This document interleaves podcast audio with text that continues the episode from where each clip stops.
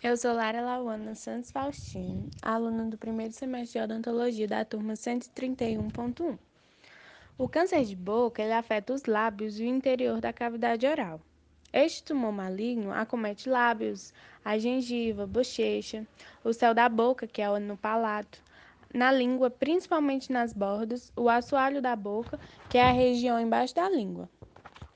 Os sintomas são lesões na cavidade ou nos lábios que duram mais de 15 dias, manchas, placas vermelhas ou embranquiçadas na língua, na gengiva, no palato ou na bochecha, nódulos no pescoço, que pode surgir aqueles caroços no pescoço e uma rouquidão persistente. Nos casos mais avançados, existe a dificuldade na mastigação ou de engolir, uma dificuldade na fala e a sensação de algo preso na garganta.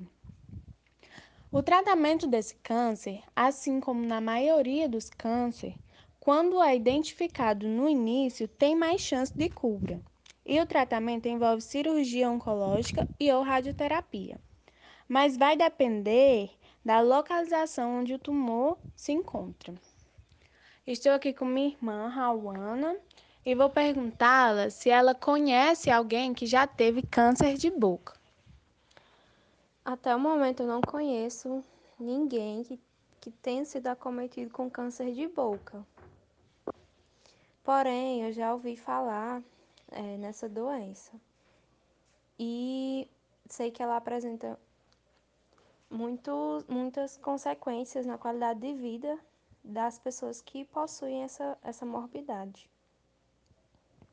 Sabe-se que as pessoas mais acometidas com, com esse tipo de câncer são os homens, sendo a, a quarta principal, o quarto principal tipo de câncer que acomete o sexo masculino.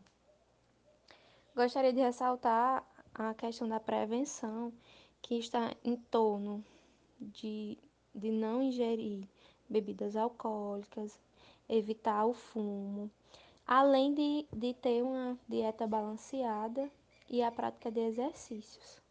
E também é, o uso de preservativos em, em práticas de relação sexual oral, pelo, pelo risco de contaminação de HPV, onde esse vírus ele pode ser associado a casos de câncer de boca.